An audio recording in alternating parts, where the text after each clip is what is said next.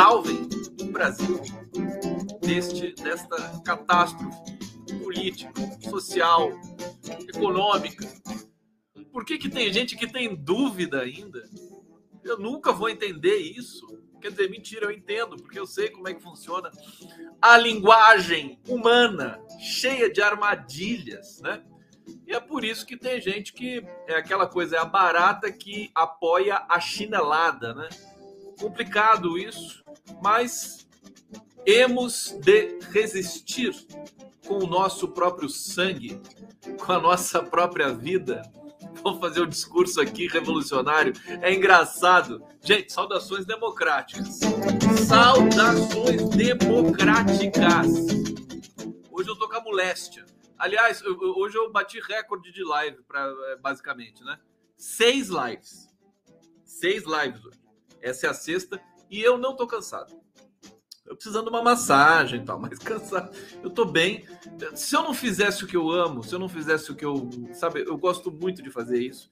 Gosto de, sabe, bolar, ver as notícias, pegar, destrinchar, tá aqui com vocês, ver o bombom de vocês aqui. Pô, uma delícia, cara tem, não tem preço, não tem o que pague. É, vamos brincar com isso hoje também. Então, estou super feliz. Estou feliz com essa condenação de um nazista, né? Que é o Daniel Silveira, né? Oito anos de cadeia, oito anos e nove meses, de, de, de, de cumprir em é, fechado, né? É, cumprir, cumprir na prisão, realmente. Ele vai, vai recorrer, vai ter aquela novela toda possivelmente ele não vai cumprir um dia na prisão, mas já está de bom tamanho para mim, porque é, é, um, é, uma sinalização forte. Daniel na cova do Xandão. Teve um internauta aqui que disse: Conde, só por causa desse título eu vou assistir sua live hoje. Às vezes parecia que era só acreditar em tudo que dava tão certo. Legião Urbana Daniel na Cova dos Leões. E diamantes de pedaço de vidro, mas perceba linda. Ou essa é a Andréa Dória? E agora não sei mais! Esqueci! É que é a Daniel na Cova dos Leões do, do Legião Urbana? Não é essa? Essa acho que é a Andréa Dória, né? Tô totalmente decrépito já. É, é, o cansaço, tá? Agora me perdoa que é o cansaço. Estamos ao vivo aqui. Alô, alô, alô. TV 247, TVT de São Paulo. 23 horas aqui, 3 minutos. Canal do Conde, Facebook do 247, Facebook do Conde, Twitter do 247, Twitter do, da TVT. Tamo junto aqui. Já tem aqui superchat. Vanessita, grande dia, sociedade. E que título de live mais inspirado Conde a memória de, de Marielle agradece. Aí! Agora sim, Marielle Franco. Hoje é dia de lembrar de Marielle.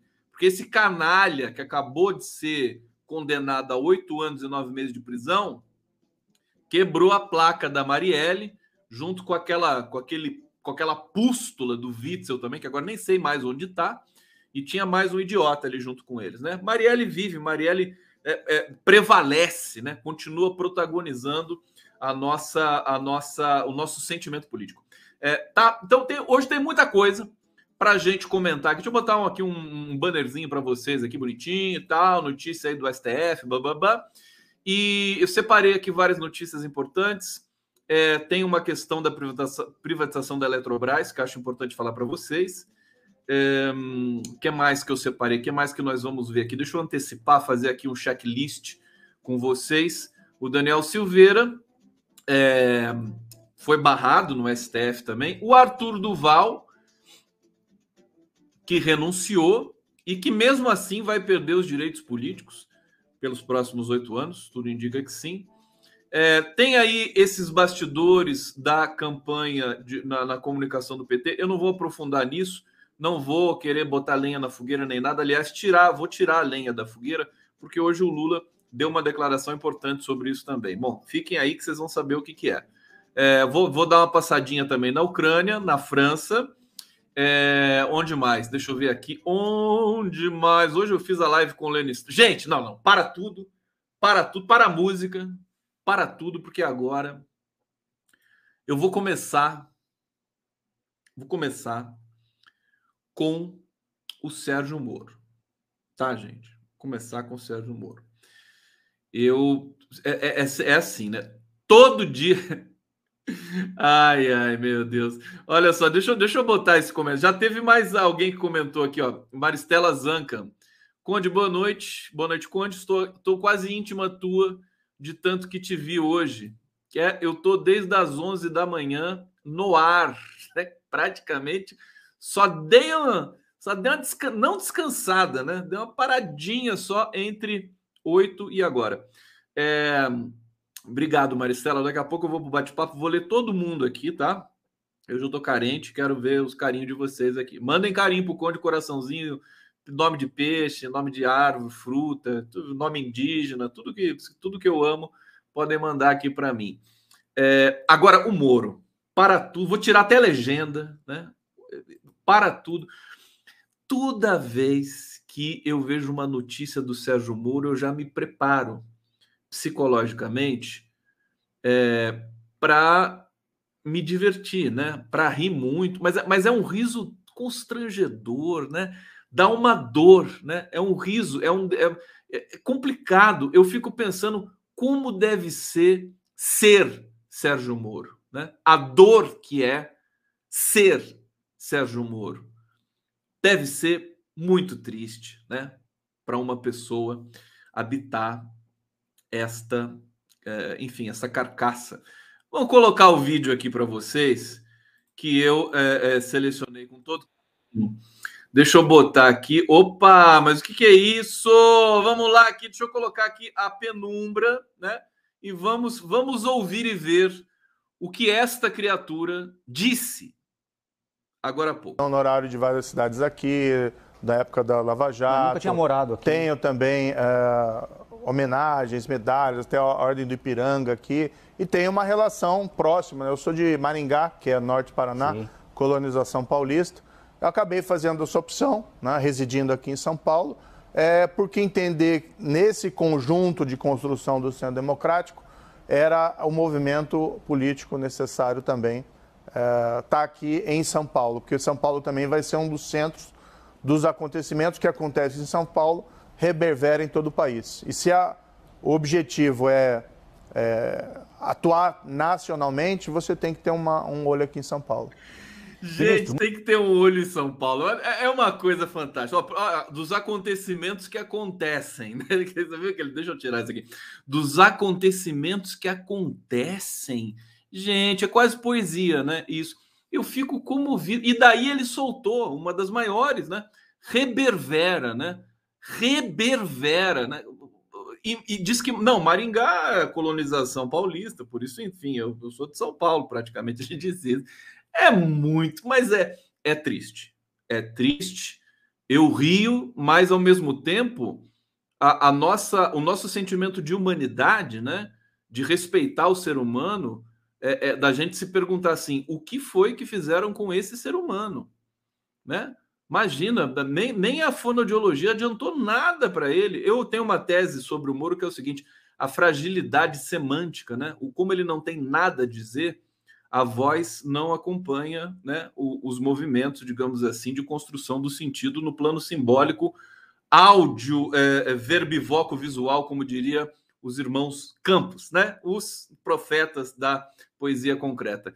Reverbera foi demais. Depois de Conge, depois de Massachusetts, Massachusetts, Conja, Conge e Reverbera, e dava ter um dicionário inteiro. Aliás, vamos lá, com o Conde aqui, desculpa eu gritar.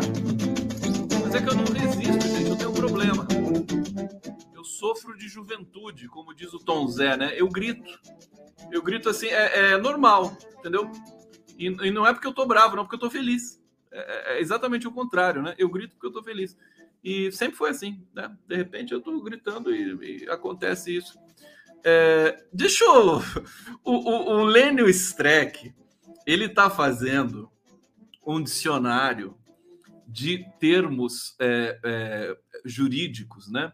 Mas é um dicionário assim livre, né?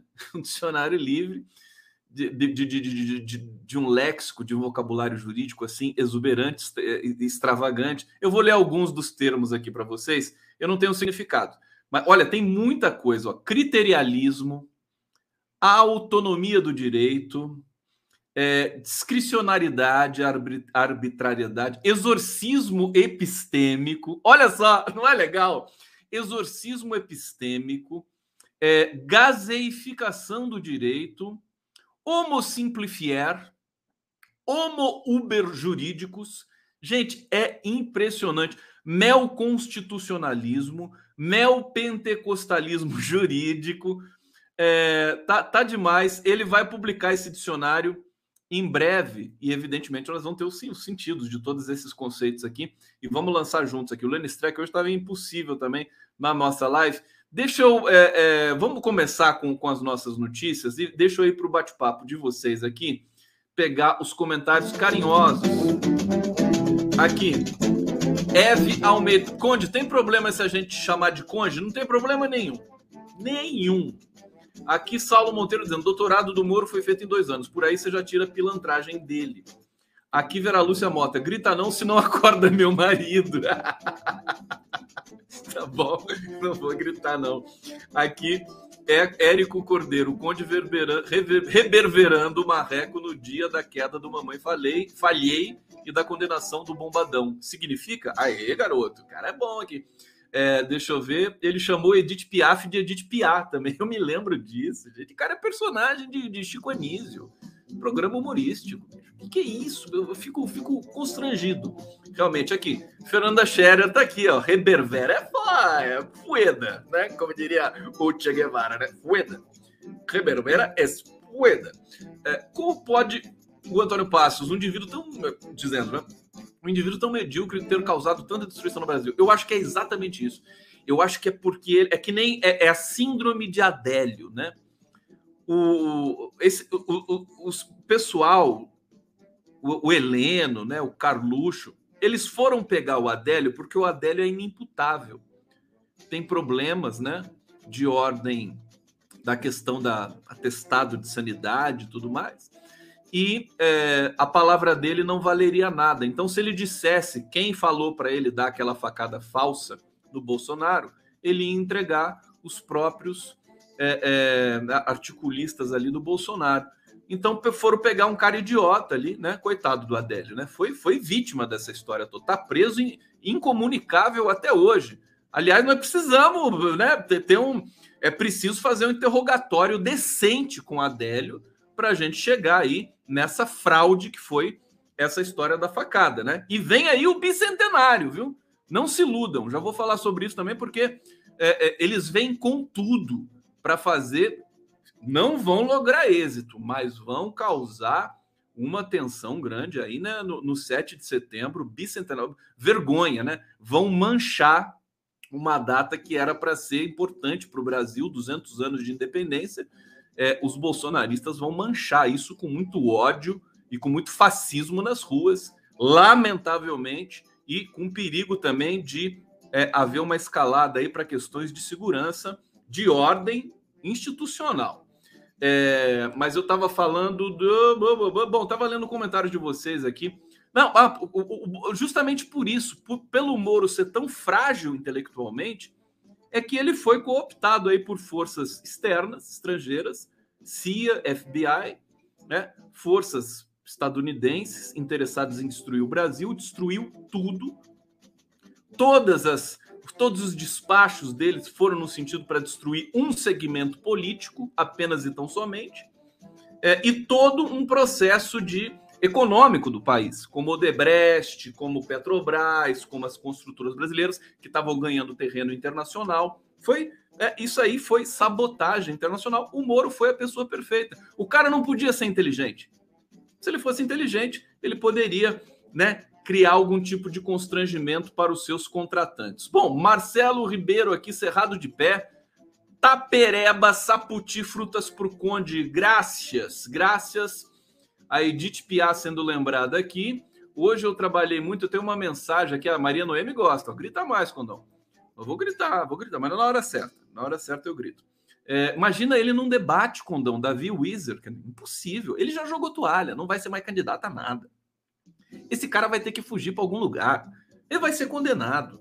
Todo mundo, no, no, meio jurídico, as pessoas sabem disso. Quer dizer, se o Moro não for condenado, vai ficar uma vergonha né, para o próprio meio jurídico.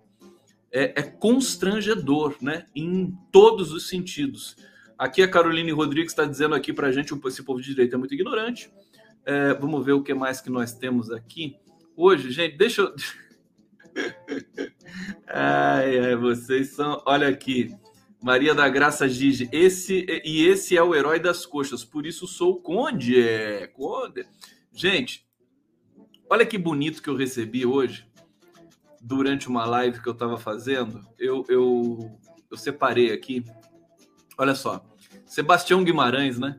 Tinha comentado: quem pode me informar se não ele mesmo? Enquanto, enquanto os condes, o conde consegue se multiplicar todo santo dia Simples, em todo canal que você vá, tem um conde lá.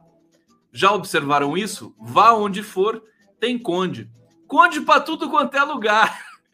O cara faz seis lives num dia só. É brincadeira. É, e, e, live não é assim, né? Não é só chegar, tem que fazer a pauta, eu faço o card, tem que abrir o link, tem que pilotar o bagulho todo aqui, que é uma coisa que demanda para cada hora de live uma hora de preparação, pelo menos, né? Mas enfim, é em nome da democracia. Querem ver? Não, daqui a pouco eu mostro as lives que eu fiz hoje, só para vocês me darem um carinho a mais aqui, porque hoje eu estou precisando mesmo. É, agora vamos trazer aqui os temas realmente é, importantes desta noite, né? Começar com o STF condenou o deputado Daniel Silveira a oito anos e nove meses de prisão 10 a 1. Hã? 10 a 1. E quem foi o 1? Quem foi o 1? Foi o Cássio. O Cássio, é, ele tem outro nome aqui, qual que é o outro nome dele? Até esqueci, Cássio Marques. O, vamos ler a matéria aqui para vocês. Né? O STF condenou por 10 votos a 1 o deputado federal bolsonarista Daniel Silveira do PTB, o partido do, da ANTA, né, lá do Roberto Jefferson, né, por ataques feitos a integrantes da corte. Os ministros Luiz Roberto Barroso, Dias Toffoli, Rosa Weber, Carmen Lúcia, Edson Fachin, Gilmar Mendes, Ricardo Lewandowski, Luiz Fux acompanham o relator Alexandre de Moraes. O Xandão, né, para condenar Silveira a oito anos e nove meses de prisão em regime inicialmente fechado. Né? Além da imposição de pena, também votaram para caçar o mandato, suspender os direitos políticos e determinar o pagamento de multa de 192 mil reais. Indicado pelo presidente Jair Bolsonaro, o ministro André Mendonça também votou para condenar o parlamentar. Olha só, a imprensa até fica surpresa, né? Mas como, né?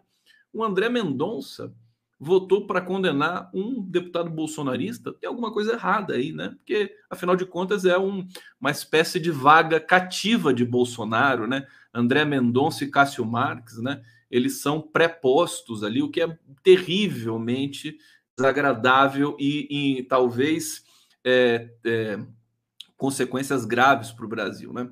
É, Mandé Mendonça mandou votar, votou para condenar o parlamentar, mas com pena menor, dois anos e quatro meses. Ah, então está explicado aqui, a serem cumpridos em regime inicialmente aberto. Além disso, afirmou que a perda de mandato depende do Congresso, que não poderia ser imposta pelo Supremo. Cássio Nunes Marques divergiu, defendeu que a corte não deveria condenar Silveira. Bom, eu acho que a condenação do Silveira ela é importante para.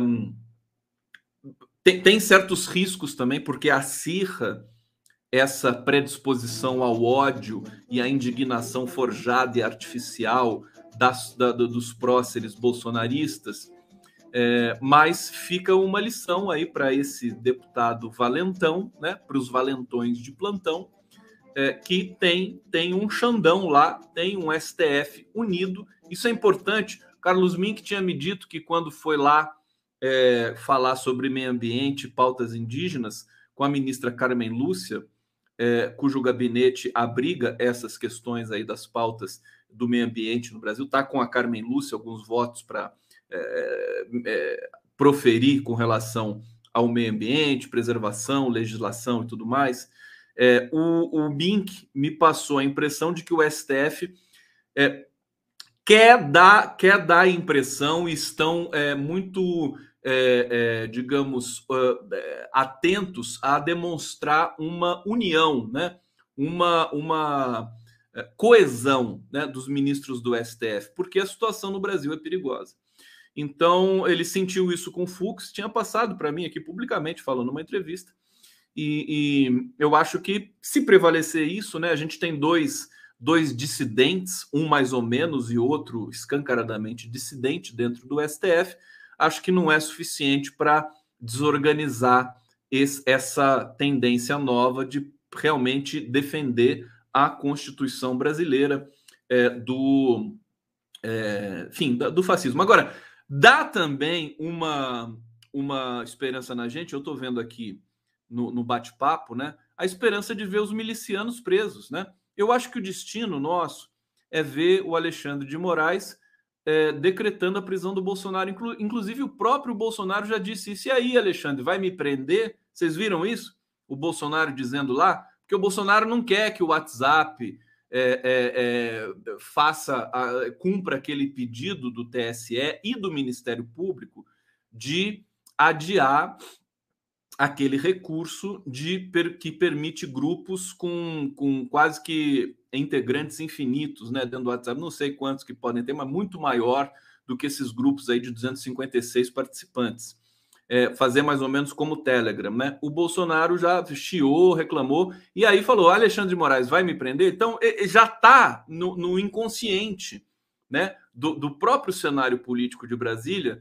Daqui a pouco a gente vai assistir isso, vai assistir Lula voltando a ser presidente, vai assistir um governo novo chegando para, né, por via democrática, para trazer o Brasil de volta para uh, uh, a história, e a gente vai ver, depois disso, a, a recorrência, né?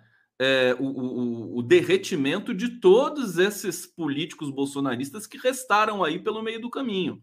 Bolsonaro é um deles. Então, acho que a gente vai assistir o Bolsonaro indo para a cadeia é, pelas mãos do Alexandre de Moraes e do STF, os filhos do Bolsonaro. Acho que é meio que. É previsível, evidentemente. Isso é o mínimo que nós, cidadãos progressistas e democráticos desse, desse país deve esperar. Eu, hoje, hoje eu fiquei muito bravo na live com o Leonardo Atush, não fiquei bravo com a Atush. Ó, oh, Atush! Atush é um fofo, né? Não fiquei bravo com a Atush, fiquei bravo com um, uma, um certo acovardamento da esquerda que continua ali meio estrutural. Qual, qual seja esse acovardamento? Nós precisamos exigir, de, não, é, não é exagerar pedir a prisão do Bolsonaro. Sabe? A prisão em regime fechado do Sérgio Moro. Isso não é licença poética, não, não é um, um exagero, uma extravagância, é o um mínimo. É o um mínimo. Essa gente é criminosa, é bandida.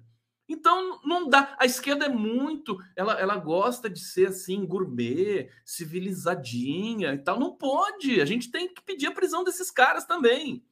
Entendeu? E aí isso permeia também até as bases da comunicação da própria esquerda. Por isso que a gente está tendo problema, né, é, enfim, que não sejam problemas muito graves dentro do PT na questão da comunicação, do marketing da campanha. Quer dizer, vai fazer marketing para o Lula que marqueteiro que vai fazer marketing para o Lula, meu caro? É muito difícil isso. O Lula é o maior comunicador desse país. Político, comunicador, tudo que você imaginar. Então, é, é, é, é uma loucura pensar, né? Os marqueteiros em geral do PT depois dão problema, né?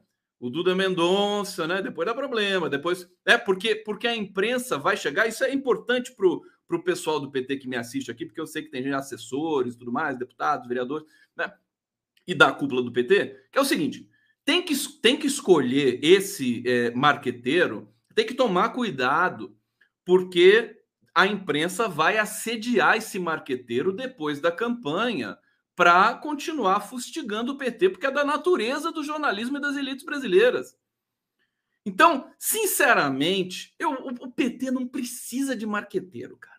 Olha, com Lula, precisa de alguém para fazer o trabalho braçal, para obedecer a Glaze, entendeu? Não precisa, não precisa de slogan. Slogan, que é, se a gente quiser, a gente pode. Um slogan desse, às vezes, custa um milhão de reais. Tá certo?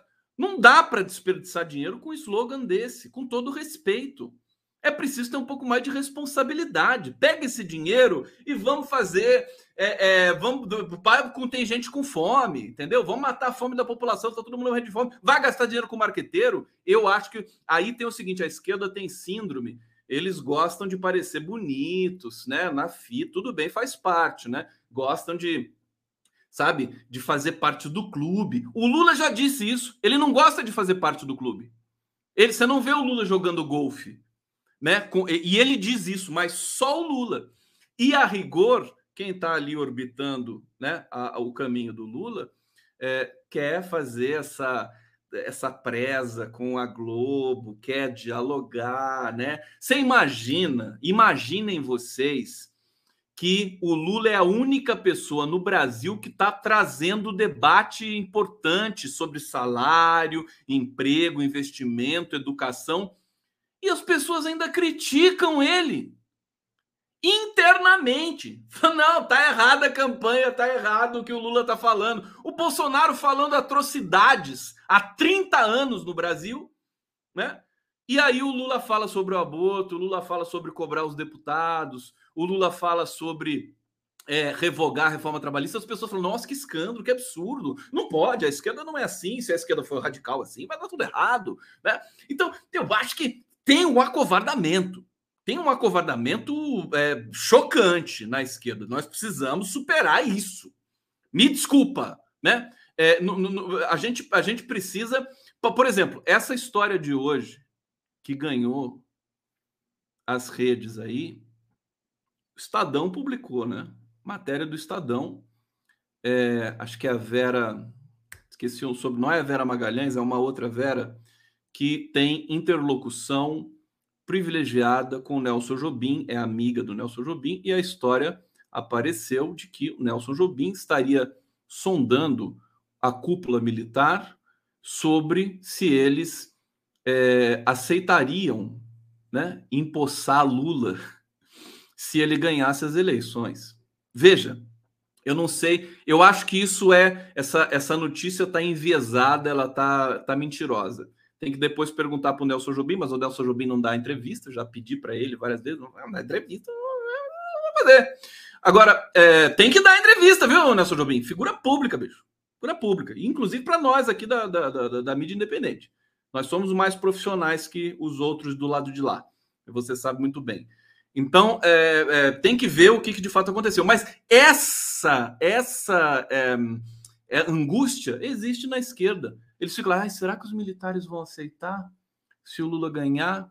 Muitos analistas por aí, tudo mais. Então, olha, mesmo, mesmo que isso fosse verdade, nós não podemos cair nesse pressuposto. Hoje conversei isso com o Lenny Streck.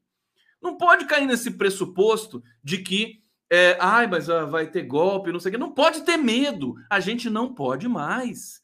A esquerda, se é, ela não pode é, ocupar esse lugar né, da pureza. Não pode, isso é terrível, isso é ruim. Da pureza, não é assim que funciona. Nós precisamos também é, não sujar as mãos no sentido de ir para a luta, sabe? Amassar o barro, né? Essa expressão importante do trabalho de formiguinha também. Tem que amassar o barro e tem que mostrar cara e não, e não pode se intimidar diante de certos, certos discursos de militares. Por exemplo, esse cara presidente aí do STM, Tribunal Superior Militar, Superior Tribunal Militar, que falou essa merda aí, dizendo que não atrapalhou a Páscoa dele, os áudios que foram divulgados pelo Fernando Fernandes é, e mais outros pesquisadores, que revelam que os julgamentos do Superior Tribunal Militar na ditadura nos anos 70 foram nojentos, foram, foram asquerosos. Eles é, é, afrontavam a Constituição é, é de, frontalmente, afrontavam frontalmente a Sérgio Moro, né? Afrontavam a Constituição de maneira muito é, é, direta e explícita. Tá tudo gravado. O que está gravado não é versão, não é narrativa. É fato colocado para a história. 10 mil horas. 10 mil horas de gravações que vão ser divulgadas aos poucos durante os próximos anos. E já anuncio para vocês, já estou com o card pronto aqui. Vamos ter é, na live do Prerrogativas especial desse sábado a presença desses pesquisadores, é, notadamente Fernando Augusto Fernandes, é, que lutou para poder publicizar essas gravações. E eu pedi para o Augusto, para o Fernando Fernandes, trazer, se puder, alguns áudios inéditos para a gente passar na live do Prerrogativas, então vai ser muito bacana. Bom, é, então eu, eu, eu, fiquei muito. Eu tô, eu tô bravo com isso, tá? É, é, é, daí que decorre, por exemplo, uma certa desmobilização nas ruas. Agora, olha, a pandemia tá. Agora não é mais desculpa, né? Já tá tendo show, já teve Lula Palusa, aglomeração já tá. Eu não gosto de aglomerar, mas enfim, mas já pela política e pelo país, eu acho que já dá para a gente começar a pensar seriamente nisso, porque eles vão vir babando, espumando, né, aquela baba tóxica de fascista no bicentenário da independência brasileira, 7 de setembro. Olha, tem uma foto aqui, vou mostrar uma foto para vocês. Olha, olha o que está acontecendo. Deixa eu ver se eu baixei essa foto. Eu vou ter que baixar aqui só um segundinho. Uou, enquanto eu baixo música. Música! Aqui não tem. Não podemos ficar sem acionar a atenção do espectador. Olha só essa foto. É, a motociata, a brochociata do verme, né?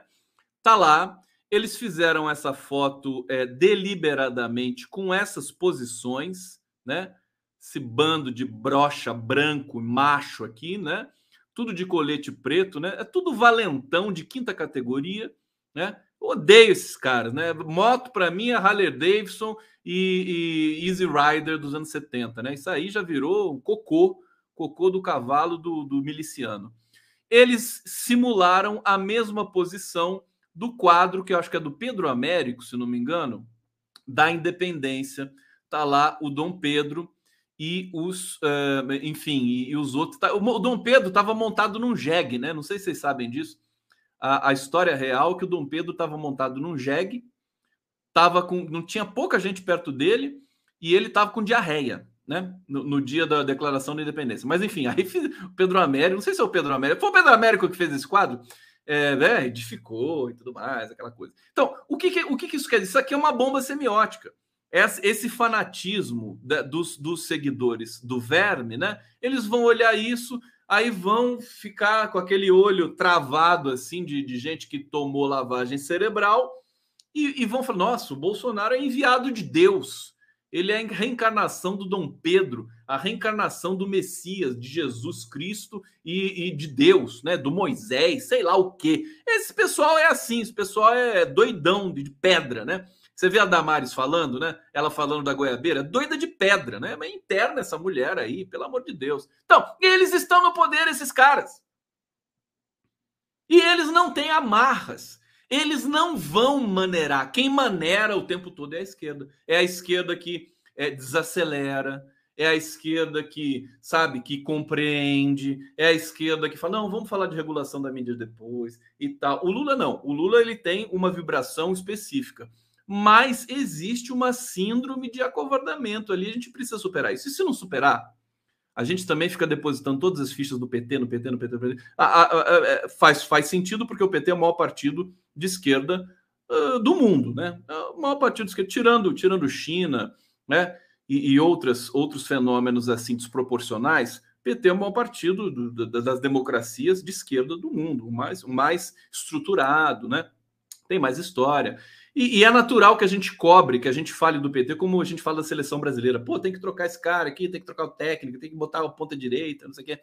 É, mas, sabe, eu acho que o próprio Lula dá um ensinamento muito forte para a gente. Se a gente não está satisfeito com o que está acontecendo ali, a gente vai lá e faz do outro jeito. A gente pode fazer, criar uma instituição, fazer a sociedade civil se mexer. Eu sou muito dessa, dessa opinião.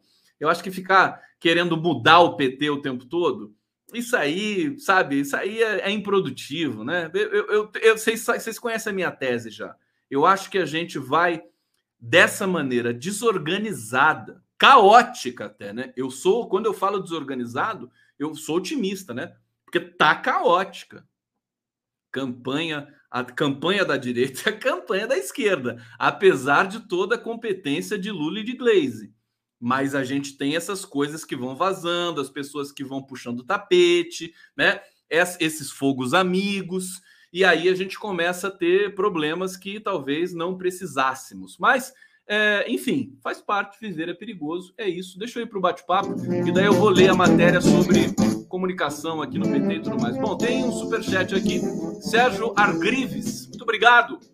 Queridão, 20 conto aqui, eu vou. 20 conto, o que, que eu vou fazer? Eu vou tomar caipirosca, né? Caipirosca de vodka, né? Porque dinheiro para mim é isso, você gasta com bebida. Não, com marqueteiro, jamais, jamais gastar dinheiro com coisas é, recreativas tem que ser com bebida. Bebida, enfim, bebida é importante, né? Vodka, que representa a cultura russa, cachaça, que representa a cultura brasileira, né? Eu não gosto desse negócio de ser santo, né? Esquerda, ai, não, não, não bebo, não como carne, não sei o quê. Para com isso, né, meu? Vamos ser mais humano um pouco. A gente está com déficit de humanidade, né? A esquerda tem que descer um pouco desse. Claro, estamos juntos, somos progressistas, mas existem algumas coisas, nessas né, manias de querer parecer, sabe? Isso, esse que é o problema. Olha, hoje eu vi uma matéria, hoje eu vi uma matéria é, no Jornal Nacional sobre o crescimento do nazismo no Brasil. Já vou colocar a vinheta, tá? Crescimento do nazismo no Brasil. É, na, no Globo News. Globo News.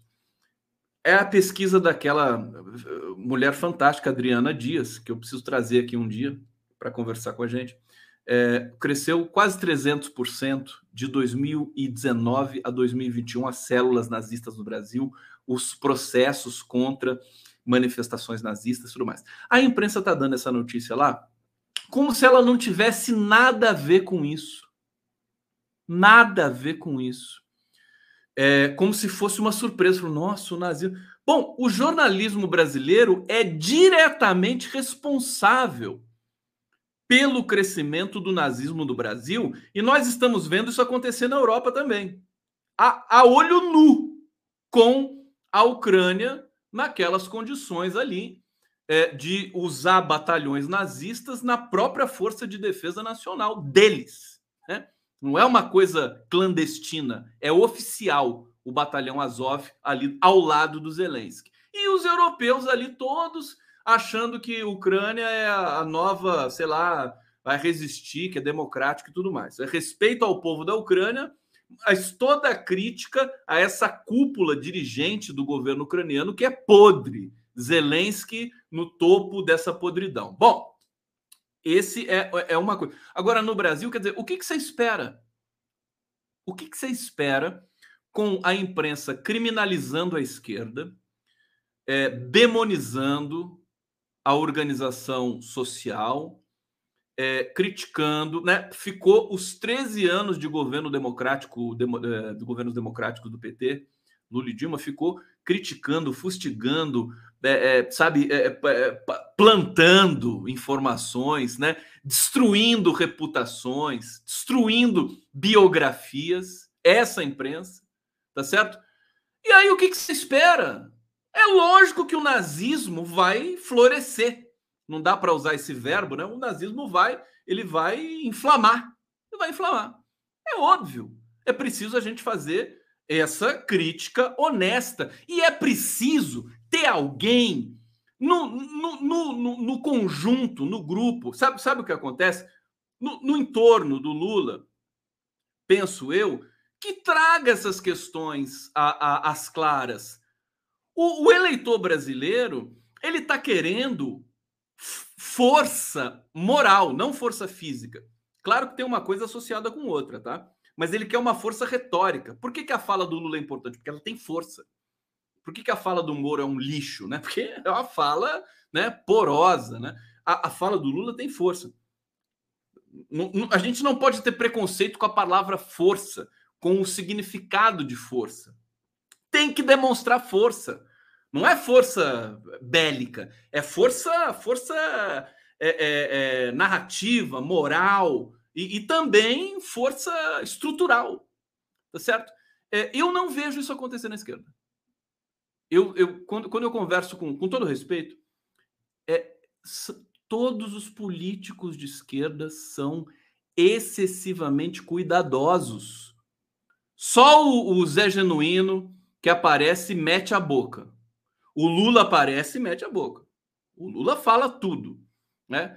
É, quem mais que eu me lembro assim que chega e, né, chega esculachando mesmo. Agora você tem uma, você tem uma maioria assim que é aquela pessoal assim da contemporização, né? É claro que a gente está num momento de é, conciliação, de trazer o Brasil para um lugar mais pacífico e tudo mais. É complicado, o cenário é complexo, mas a gente não pode demonstrar fraqueza, tá? Eu estou muito preocupado com isso, tá certo?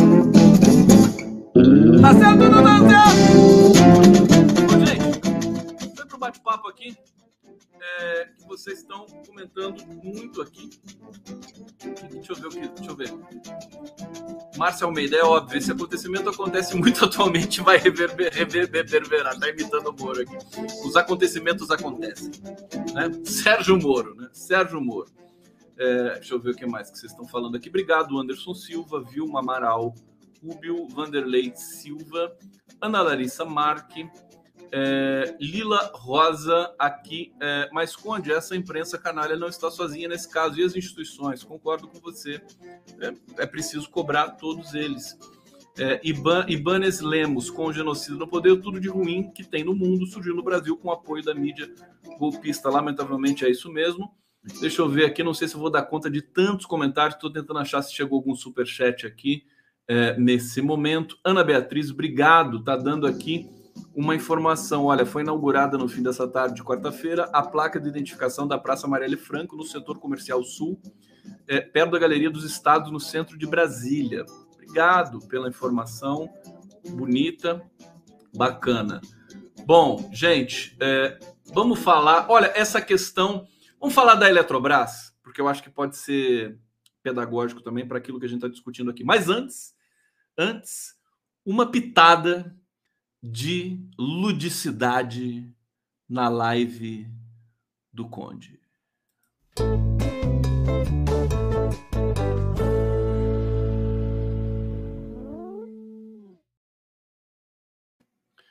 Tá aí, né? Mais uma vinheta para vocês e vamos para a Eletrobras. Deixa eu achar você aqui, minha filha. Aqui, relator da Eletrobras no TCU desiste de mecanismo de reestatização. Ó, deixa eu explicar para vocês. A Petrobras, o pessoal está de olho né, no, no, dinheiro que ela vai gerar. Colocaram ali, estipularam um preço de 67 bilhões. A Eletrobras é, pra, é quase imprecificável, né? É, é, é um patrimônio acumulado nos últimos 60 anos do Brasil são linhas de transmissão, são hidrelétricas, são é, é, é tanta coisa, não dá para você botar preço nisso. É uma coisa assim, o, o, só o fato de o governo querer vender, privatizar uma estrutura desse tamanho, entendeu? É já é para mim caracteriza já um crime, né? Só o fato de querer, isso para mim não é ideológico, não é neoliberalismo, não é nada disso. Isso é crime, né? É depredação do patrimônio público. E aí você tem a esfera do direito entrando nesse circuito do debate sobre como vai ser essa apresentação. Então tem um, tem um, um processo ali no TCU, o ministro pediu vista, porque ele acha que 67 bilhões de reais pela Eletrobras é micharia, e ele está certo, e, e, eles estipularam um preço de 130 bilhões, ou um pouco mais. Quer dizer, também é uma micharia. Também é uma micharia. Vou ler aqui para vocês, né? Relator do processo que trata da privatização da Eletrobras, no TCU, Tribunal de Contas da União, ministro Haroldo Cedras fez no mesmo dia dois movimentos que surpreenderam os colegas. No voto por escrito enviado aos demais ministros da Corte, duas horas antes do julgamento de hoje, propôs uma mudança na proposta original que abriria espaço para a reestatização da empresa caso o governo federal considerasse estratégico. Veja, eles estão chamando essa, essa cláusula de cláusula Lula, né? Porque o Lula já manifestou publicamente, Gleisi também, não, não. Se, se privatizar a Eletrobras, a gente vai lá e reestatiza. Pode, pode esquecer, né? Agora, esse, eles já estão se antecipando esse processo. Vai reestatizar como? Comprando ação? por decreto. Como é que vai ser essa reestatização? Os acionistas já ficam todos ali em polvorosa, né? Ficam convulsionados ali. Então, é, é, o TCU, dentro de um, de um princípio minimamente responsável, estava querendo deixar uma cláusula em que é, é, deixasse isso já explícito para quem fosse eventualmente comprar ações da Eletrobras, de, de o seguinte: ó, se tiver uma questão estratégica, o governo pode reestatizar. Tá certo? E agora fizeram um embate jurídico também, que se dá no plano jurídico, político e tudo mais, fizeram um embate para tirar essa cláusula, né? É, e aí a Folha comemora, a Rede Globo comemora, porque a Rede Globo quer mais é que a Eletrobras vá para o espaço, né? Eles têm muito mais como ganhar, lavar dinheiro com uma Eletrobras privatizada do que uma Petrobras estatizada, né? É, digamos, é, é produzindo e gerando um lucro pequeno, mais distribuído para todos os acionistas brasileiros, que somos nós, o povo brasileiro. Relator, bom, para o voto, voto escrito enviado aos demais ministros da corte é, propôs uma mudança na, na proposta original. Já tinha lido isso. Durante o julgamento, porém, voltou atrás. Avisou que retira, retiraria esse trecho do voto. O julgamento foi suspenso por 20 dias até o ministro Vital do Rego Filho pedir vista. Isso aconteceu lá atrás, né? A alteração do relator estava no trecho que chama da chamada pílula de veneno, poison pill no termo original em inglês. As pílulas de veneno são medidas defensivas comuns no mercado financeiro, tomadas por empresas de capital aberto para impedir que um acionista se torne majoritário repentinamente com uma oferta hostil. Nesse caso, tenta-se impedir que um novo controlador possa tomar decisões que prejudiquem os demais acionistas. Aí entra todo aqui numa, numa questão mais técnica, mas eu queria só destacar o seguinte para vocês. O, o, governo Bolsonaro, esse finalzinho de governo genocida, eles estão limpando o fundo da panela, né? de toda degradação, devastação que eles fizeram no país, eles estão aproveitando o finalzinho, é privatizar a Eletrobras. Se bobear até a Petrobras, é que a Petrobras é muito grande, os funcionários são muito politizados e não daria para privatizar assim é, ao apagar das luzes. Mas a Eletrobras, ao que parece, pode dar, né? Então, eles estão fazendo isso, né? O Bolsonaro espalhou a corrupção de maneira generalizada, endêmica do Brasil. Vai dar muito trabalho para refazer agora o tecido de governança minimamente responsável em todo o circuito é, da administração pública do país. Como é que a gente vai fazer isso depois desses vícios do Centrão de, de, de envios de verba para apaniguados, para protegidos, né? Constru, construir escolas só para quem é, é, é, é, amigo e correligionário do presidente da Câmara, Arthur Lira. Dizer, tudo isso é muito promíscuo, tudo isso é muito, sabe, é, é, é, e é crime, né? Na verdade, tudo isso é crime. Outra coisa importante, nós estamos em abril, ontem foi dia dos direitos e da luta indígena, dos povos indígenas do Brasil, não foi dia do índio, 19 de abril. Hoje eu conversei finalmente com a magnífica liderança indígena Avelim é, Cambiuá, teve com a gente no, no Giro das Onze, e é, a situação dos indígenas no Brasil nunca teve tão grave. Eu falei que, eu falei até, e digo isso aqui para vocês desde sempre, né?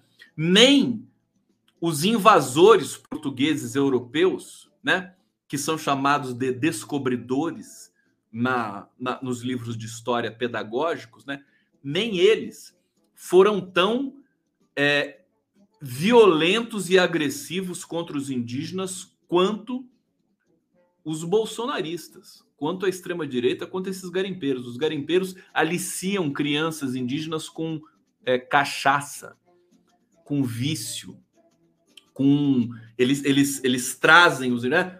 Esse, esse estereótipo do homem branco ocidental que se vende por qualquer preço, né? Ele também ele, ele quer trazer um indígena para esse mundo e eventualmente consegue. Fora tentati outras tentativas de é, é, catequização, né, neocatequização que a gente viu, a gente assistiu aí há faz uns dois anos um fenômeno desse. É, é enfim, olha, é, é, uma situação dramática. A gente vê o que os garimpeiros estão tá fora de controle. Então vai dar muito trabalho e eu fico apreensivo pelas, pelas bases violentas que vão ser colocadas em prática aí na, no bicentenário. A gente viu que o, o Porciúncula, que é um ex-policial militar que estava é, é, é, gerenciando a Lei Rouanet junto com o Mário Frias, ex-secretário da Cultura, estão direcionando dinheiro da cultura para eventos pró-armas, pró-armamentos e estão dizendo em claro e bom tom que a população precisa se armar contra os governos. Quer dizer, o que, que a gente espera? A gente vai ficar brincando com tudo isso? Vai considerar essas declarações meros, meros é, delírios? Não, não, não dá para a gente levar isso assim, dessa maneira tão compreensiva. É esse que é o problema que eu considero que setores progressistas precisam superar urgentemente. Parar de serem tão compreensivos com a extrema direita e com esses bolsonaristas. É, ele, a, a, esquerda, sabe qual é, é o problema? E faz sentido também. Eles têm medo de acirrar os ânimos, né? Porque eles têm medo que a população sofra violência estatal policial. Eles têm, porque assim, eu fico pensando, você imagina se o Lula não fosse o pacifista que ele é? Vamos simular essa, essa imagem? Se o Lula fosse um cara nos anos 80 ele, ele era um pouco assim, né? Chamava, falando, vamos para vamos o embate. De uma certa maneira, eu sinto um pouco falta disso. Hoje estava falando, de, eu, eu, defendo essa tese. O, o, Lula, se ele chamasse a população para ir para a rua, ir para a rua no sentido de fazer a manifestação em prol da democracia, a população iria. Mas assim, iria em massa. A gente viu o que aconteceu quando Lula foi para os sindicatos metalúrgicos de São Bernardo do Campo na véspera de se entregar à Polícia Federal. A gente viu a população, a população ia impedir do Lula se entregar. Ele teve que sair escondido dos sindicatos metalúrgicos para poder pegar o avião, para ir para o aeroporto, para o Campo de Marte, pegar o avião e ir para Curitiba. O povo não queria deixar. E o Lula sempre traz essa fala de é, preservação do né, do, do, público, é um habeas corpus, preservação dos corpos dos trabalhadores. É porque ele sabe que a polícia é violenta e sabe que a gente tem elite genocida nesse país. Então ele não quer expor, ele não quer, muito menos, expor o povo brasileiro em prol do seu próprio suposto interesse de voltar à presidência da República. Então é um dilema. O Lula é um pacifista, né? É um pacifista. Ah, agora, o Boulos não é. O Boulos não é. Agora, o Boulos não tem a força do Lula. Veja você, quando o Boulos chama, a gente teve o maior acampamento da América Latina em São Bernardo do Campo, acampamento. É, como é que é, qual era o nome do acampamento? Eram 50 mil famílias, se não me engano, naquele acampamento São Bernardo do Campo. Esqueci o nome do acampamento, é um nome belíssimo, importantíssimo, tem a ver com liberdade. É, se alguém lembrar, por favor, coloca no chat aqui para mim. É, o, o, Boulos é o, é o agente desse processo de tomada, sabe? É uma figura. O Boulos não pode ser tratado simplesmente como herdeiro do Lula, tal, o cara do PSOL que gosta de imitar o Lula, então não pode ser tratado assim não. Ele tem, ele tem uma força muito muito forte, muito poderosa. Força muito forte é Sérgio Moro. É, tem uma força muito poderosa. Então, agora imagina o Lula. Se o Boulos, né, se ele mobiliza uma população considerável para fazer uma manifestação, imagina Luiz Inácio Lula Silva. Tanto que quando começar a campanha, tiver um tiver o palanque, bota na Vida Paulista, o Lula vai estar tá lá com todo mundo e tudo mais. É, Chico Buarque, aquela coisa toda, né? aquela festa toda da esquerda, vai ter, vamos ter 200 mil, 300 mil, 500 mil pessoas. Agora, eu tô, eu tô pontuando isso porque o Lula jamais, é, o Bolsonaro faz isso diariamente chamando o povo para tomar as ruas, fazendo a motociata ilegal, né? De é, é, é, é, violando aí lei eleitoral com dinheiro nosso, dinheiro público, né? Mobiliza tudo aquilo lá, em, fecha as vias em feriado, né? Uma coisa é tão nojento tudo aquilo. É, o, o Lula não faz, não faz nem sequer passar perto disso. Eu fico me perguntando se, se esse é o caminho. Quer dizer, o Brasil é um país tão complexo, é um país tão carente também de, de sabe, de uma mobilização. É, pró-democracia. Nós temos dificuldade, nós estamos tomados num ciclo de golpe há seis anos. Acho que o ciclo está terminando, não, não saí ainda desta tese, mas é, é, nunca é demais a gente ter uma certa responsabilidade com a politização, a criação de consciência política do, do povo brasileiro. E, e, a força, né, e a presença e o corpo na rua para que a gente possa fazer valer os nossos direitos. Acho que ninguém pode ficar esperando também o pedido do Lula para isso. Né? É nesse sentido que é importante aparecer também novas lideranças no país que tenham esse ímpeto. Eu vejo todo mundo muito comportado, a não ser as lideranças indígenas que vão lá e tomam Brasília mesmo. Mas de resto, eu vejo as pessoas respeitando demais, porque a esquerda não gosta de acirrar os ânimos, que isso pode ser perigoso para ela, pode ser, pode ser favorável à direita, mas eu, eu acho que não dá para a gente correr mais risco. Bom, vamos lá. Eu tenho mais algumas informações para passar para vocês antes de encerrar e, e começar é, é, me preparar para a maratona de amanhã. Deixa eu mostrar para vocês as lives que eu fiz hoje, só para vocês verem como o Condinho trabalha. Ó, hoje, ó, ó como foi meu dia hoje, gente. Aqui, ó, primeira live do dia, Giro das 11. Olha que galera linda. Foi muito, olha, foi uma das lives mais bonitas que eu já, já fiz, viu? Esse Giro das 11. Aí depois, Lênin Streck. O fetiche pela ditadura no Brasil. Aí depois, cadê aqui o meu amigo Leonardo Atushi? Não podemos temer um novo golpe, que foi uma questão que eu coloquei aí no, no nosso debate. É, daí depois, Flávia Oliveira e Jefferson Barbosa. Flávia Oliveira, jornalista da Globo News, esteve comigo hoje ali com o professor Adair Rocha, é, da Federal do Rio de Janeiro, Ansiedade Democrática. Foi muito bonita essa live. E agora estamos com a live do Conde. E amanhã Deixa eu já é, apresentar para vocês o que, que nós teremos amanhã. Cadê aqui? Ó, tem tanta, tanto card, tanta coisa que eu não coloquei o card do Giro das 11 de amanhã. Deixa eu colocar aqui para vocês. Calma, calma, calma. Tá aqui o Giro das 11 de amanhã. Já estamos fechados aqui. Tá aqui Daiane Santos, Condão, Paulo Fiorilo, Jefferson Miola, Laís Gouveia, Mário Vitor Santos, Carol Dar Tora, Daniel Silveira na cadeia. Tá aqui, vai ser o Giro das Onze. Aí, amanhã, eu converso com a minha amiga Élica Takimoto também às 5 e meia da tarde. Vai ter o Nacif, que ainda não fiz o card. Na sexta-feira, eu vou conversar com a Alessandra Queiroga para falar do Fórum Social Mundial. Muito trabalho. E aqui, ó, prerrogativas do sábado, voz humana por dentro dos áudios inéditos da ditadura, Helene Streck, Fernando Fernandes, Gislene Neder e Gisário Cerqueira, que são pesquisadores dessa área no Brasil. Tá bom para vocês? E eu faço tudo sozinho, hein? Menos o Giro das Onze, que a Daiane maravilhosa prepara uma pauta soberba para a gente fazer um programa muito agradável, muito gostoso. Tá bom, gente?